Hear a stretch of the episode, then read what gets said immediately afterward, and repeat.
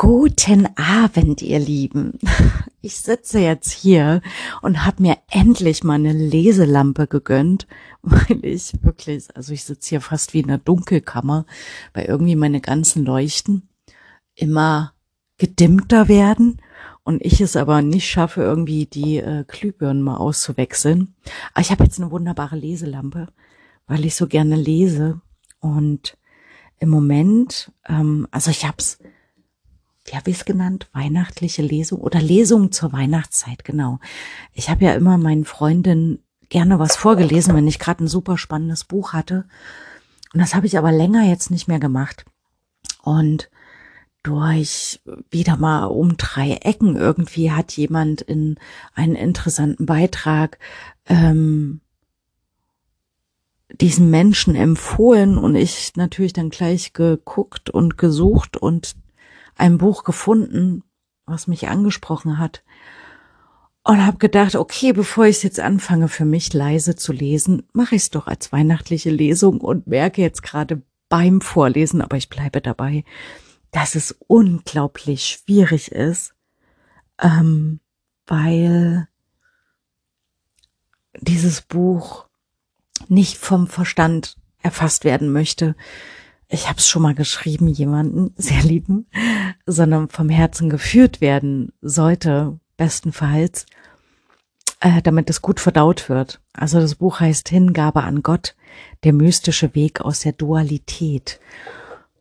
Und ähm, ich bin ja, na, noch nicht mal ein Viertel habe ich jetzt gelesen.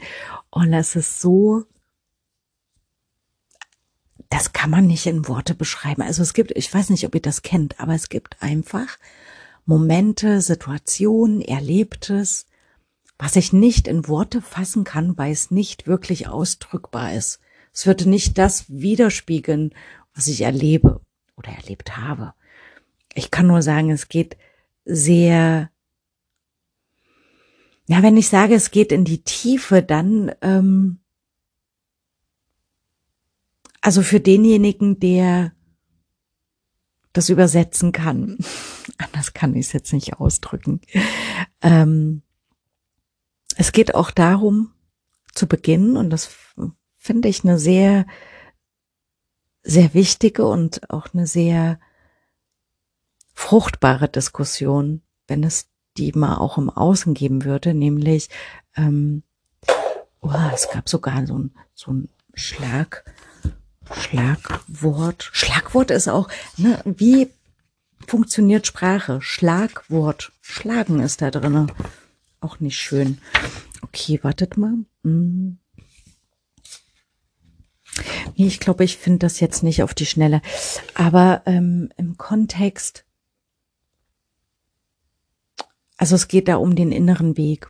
Ja, also wie ich Erleuchtung klingt für manche Menschen vielleicht, also kann ich mir gut vorstellen, so abgehoben und nicht erreichbar und äh, völlig irgendwie oh, komisch, seltsam, wie erleuchtet. Aber ähm,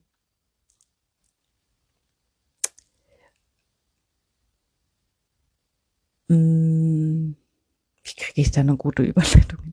Also wenn wir mal unser gesellschaftliches Leben angucken, wir sind jetzt sehr, sehr modernisiert, also gerade in der westlichen Gesellschaft, ähm, sehr entfremdet von uns selber, von unseren inneren Werten und Wirklichkeiten und Welten. Aber so dieses ganze System basiert ja auf einem Ursprung, der im Religiösen liegt. Und das wird in dem Buch sehr schön beschrieben oder auch hinterfragt. Also es geschieht auch viel durch Fragestellungen, ähm, was eigentlich der Unterschied ist so.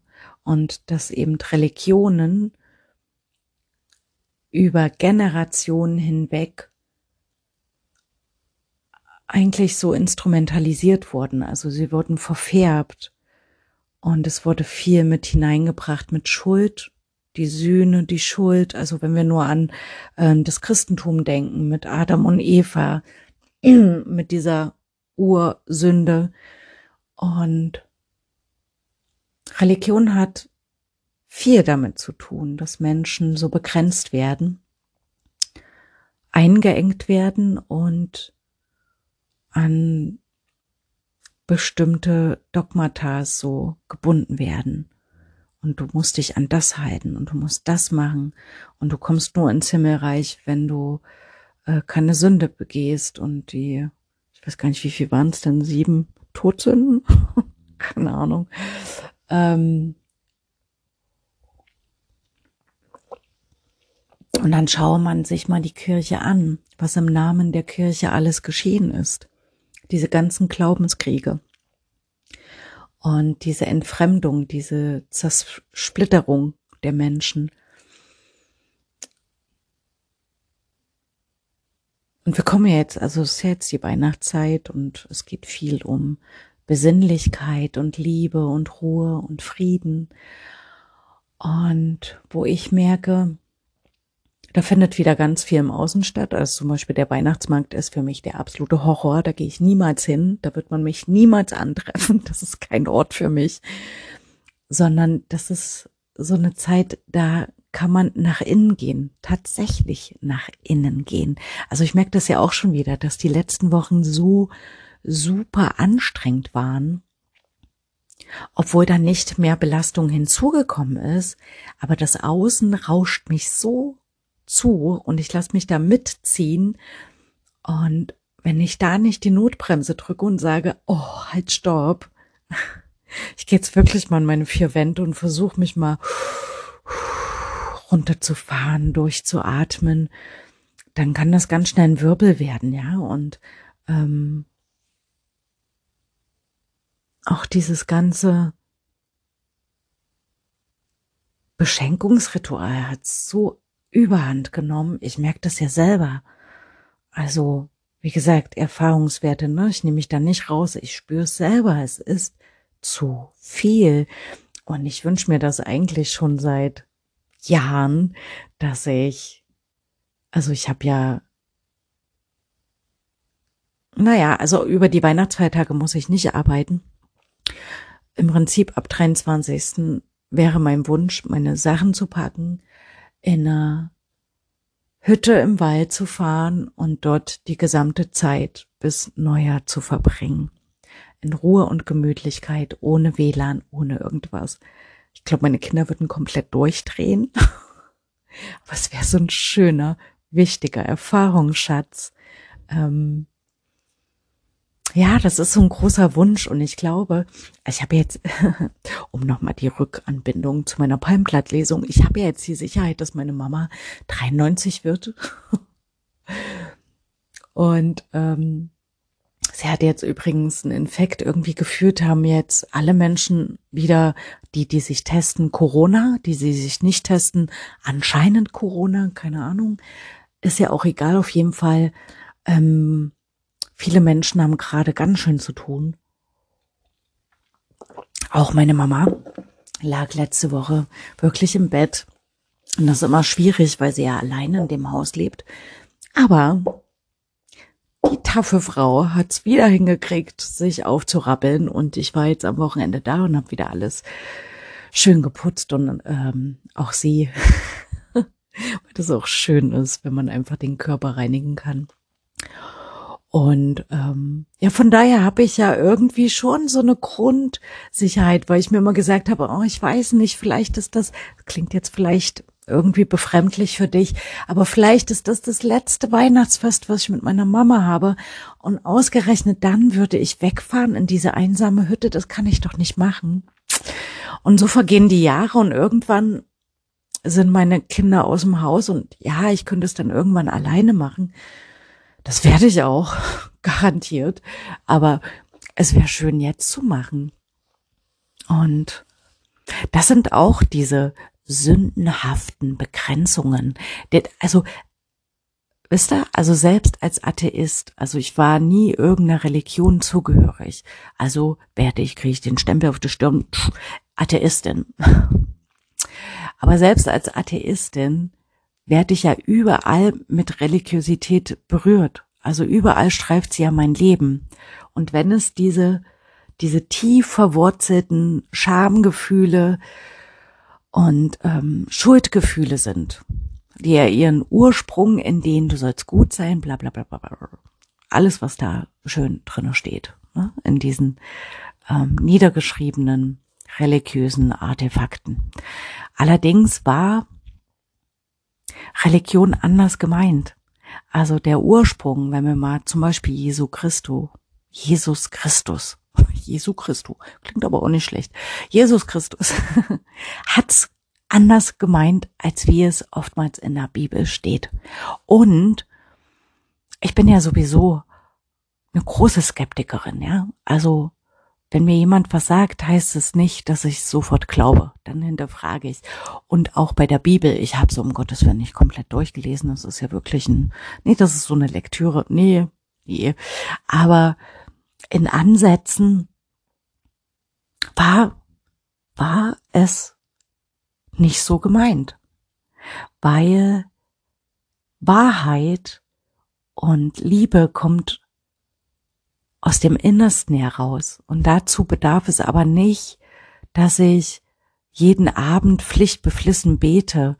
Es bedarf auch nicht, dass ich bestimmte Kleidung trage oder dass ich in die Kirche regelmäßig gehe oder, oder, oder. Also all die aufgelegten Dinge, die mich in Anführungsstriche zu einem guten Menschen machen sollen, das sind Äußerlichkeiten, das sind aufgelegte Dinge, die aber nicht aus mir selbst herauskommen. Und das ist ja genauso wie mit Schulbildung. Also es lässt sich ja auf jeglichen Ebenen vernetzen. Also all das, was nicht aus dir selbst herauskommt, das lebst du auch nicht in Wahrheit. Das, das machst du aus Pflichterfüllung, weil es gerade von dir abverlangt wird. Aber alles, was nicht mit dem Herzen gemacht wird, und das fühlst du. Wenn etwas wirklich mit Wahrheit gemacht wird, das fühlst du. Da kannst du mh, hm, sicher sein. Und ja, Religion, also erstens, dass Religion so zersplittert ist. Es gibt ja so viele Religionen. Ähm, und die eine Religion meint dann, wenn man das nicht glaubt, dann gehört man irgendwie nicht dazu. Und dann gibt's die Religion auch. Und naja, wie auch immer die große weltliche Theaterbühne. Und das ist alles weltlich.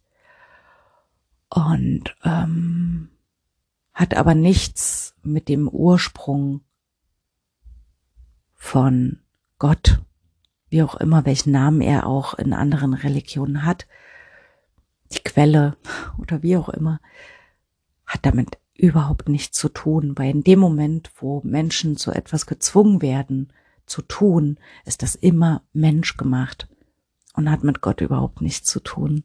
Also ähm, Menschen, jeder Mensch sollte das Recht haben, aus sich heraus selbst zu wachsen, ohne Begrenzung von außen, ohne Bewertung von außen. Und das ist noch nicht möglich, aber ja, vielleicht kennt ihr mich mittlerweile, ich bin immer froher Hoffnung, dass es noch wird. Und wenn das ein, ein Weihnachtswunsch wird. Ach, übrigens, ja, also wie gesagt, ähm, dass die Rauhnächte als Ritual sozusagen werde ich ja nicht mehr zelebrieren, weil das auch so begrenzend ist. Aber ich mache ein eigenes Ritual, also weil mit diesen 13 Wünsche-Ritual, das fand ich so schön. Also für jeden Tag so einen Wunsch aufzuschreiben und zu verbrennen und dem Feuer zu übergeben, finde ich eine schöne Sache und das werde ich auch machen auf jeden Fall. Und das kann ja ein Wunsch sein, dass sich Religionen ähm, transformieren, verändern und mit der Zeit mitgehen, weil, also das ist auch bei dem Buch so, dass ähm, geschrieben wurde, dass es an die moderne Gesellschaft angepasst wurde, sozusagen, weil viele alte Schriften gar nicht mehr begriffen werden können, weil wir uns auch verändert haben. Und ähm, genauso ist es mit allem, was da auf dieser weltlichen Bühne präsentiert wird. Es muss angepasst werden. Und aber gerade bei Religion und Schulbildung, das wirkt alles so starr und so dogmatisch und männlich regierend. Also wisst ihr, also in jedem Menschen, ob nun Mann oder Frau, in jedem Menschen schwingt eine Energie männlich und weiblich. Also wir tragen beides in uns. Ob ich nun biologisch als Frau geboren wurde oder als Mann, ist völlig egal. Aber in uns schwingen diese beiden Energien mit. Aber es ist ähm, so ein Ungleichgewicht. Und es darf sich gerne wieder ausbalancieren. Ja. Ah, schön. Hingabe an Gott.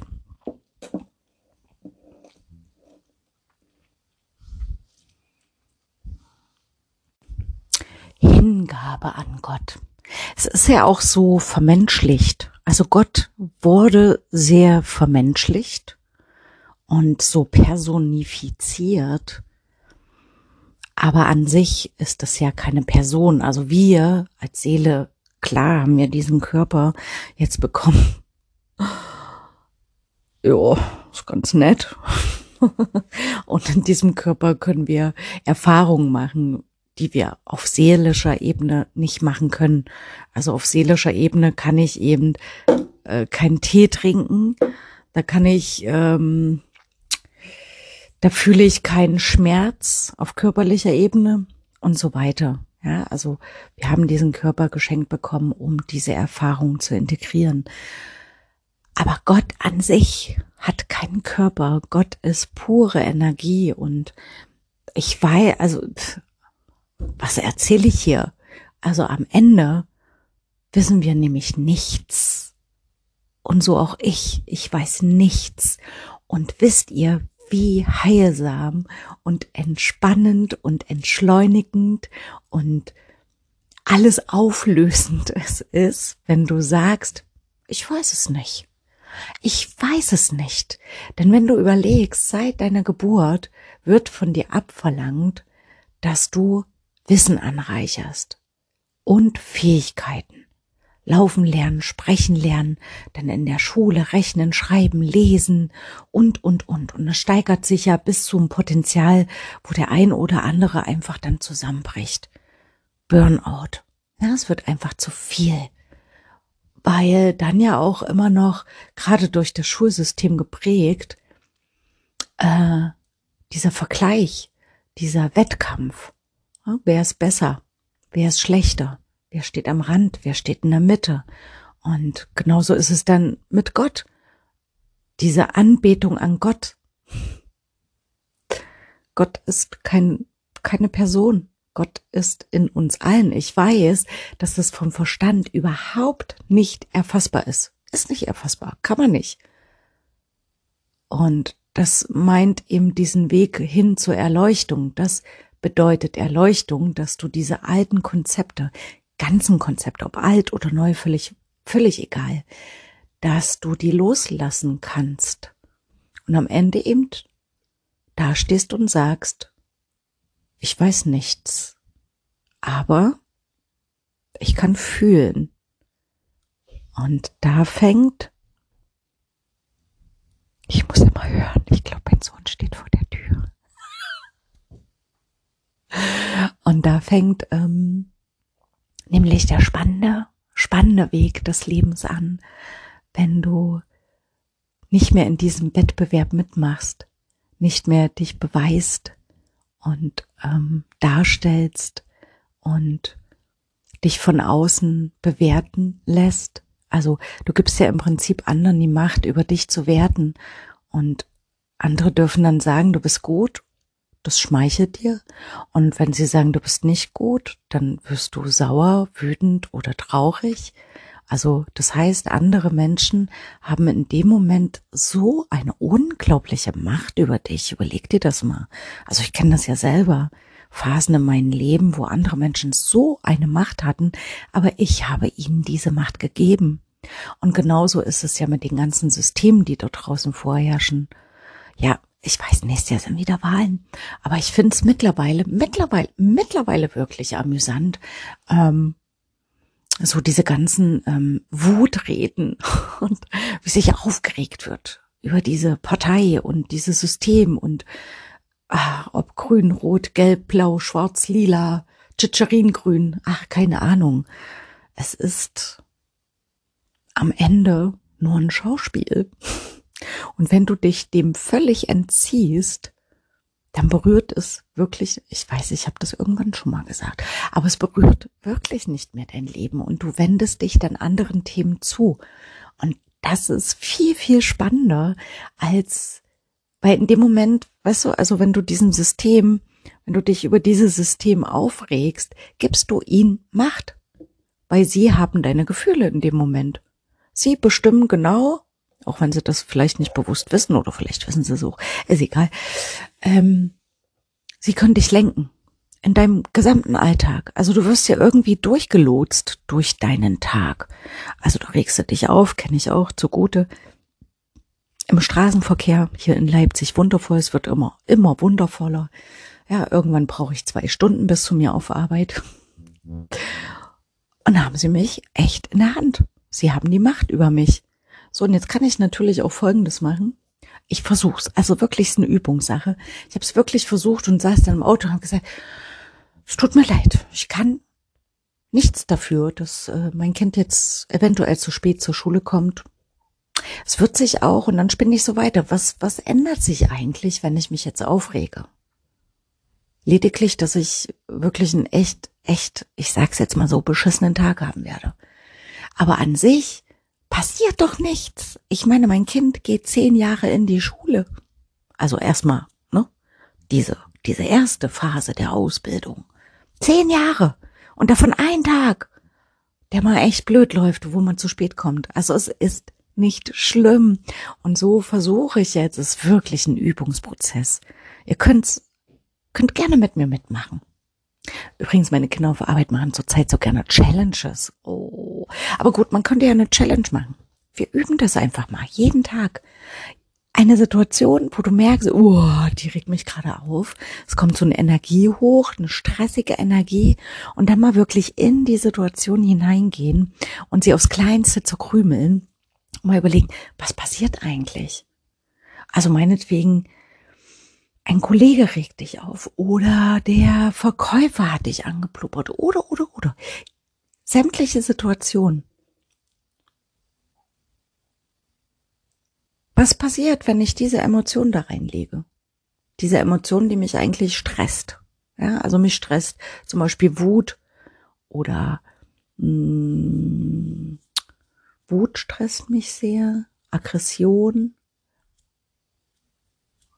Gefühl von Ungerechtigkeit, dass ich ungerecht behandelt werde und, und, und, sowas.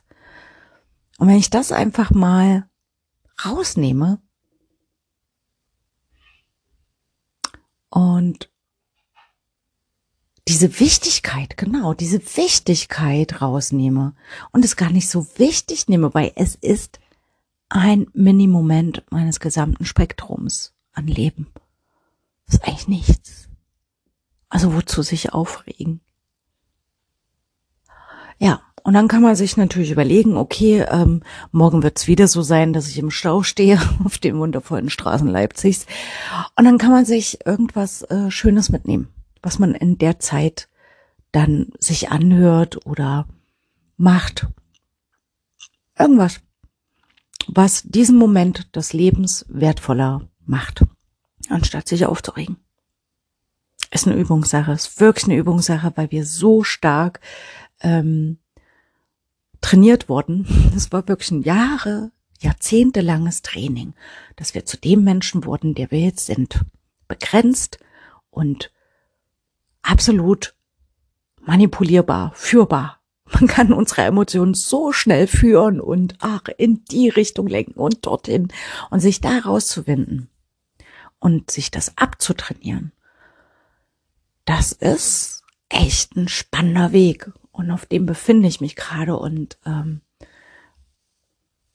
und fühlt sich für mich auf jeden Fall sinnvoller an als die bisherige. Ich meine, ich hatte 46 Jahre lang Zeit, aber ich merke, ähm, nee, es macht mich jetzt nicht zu einem glück glücklicheren, zufriedeneren Menschen.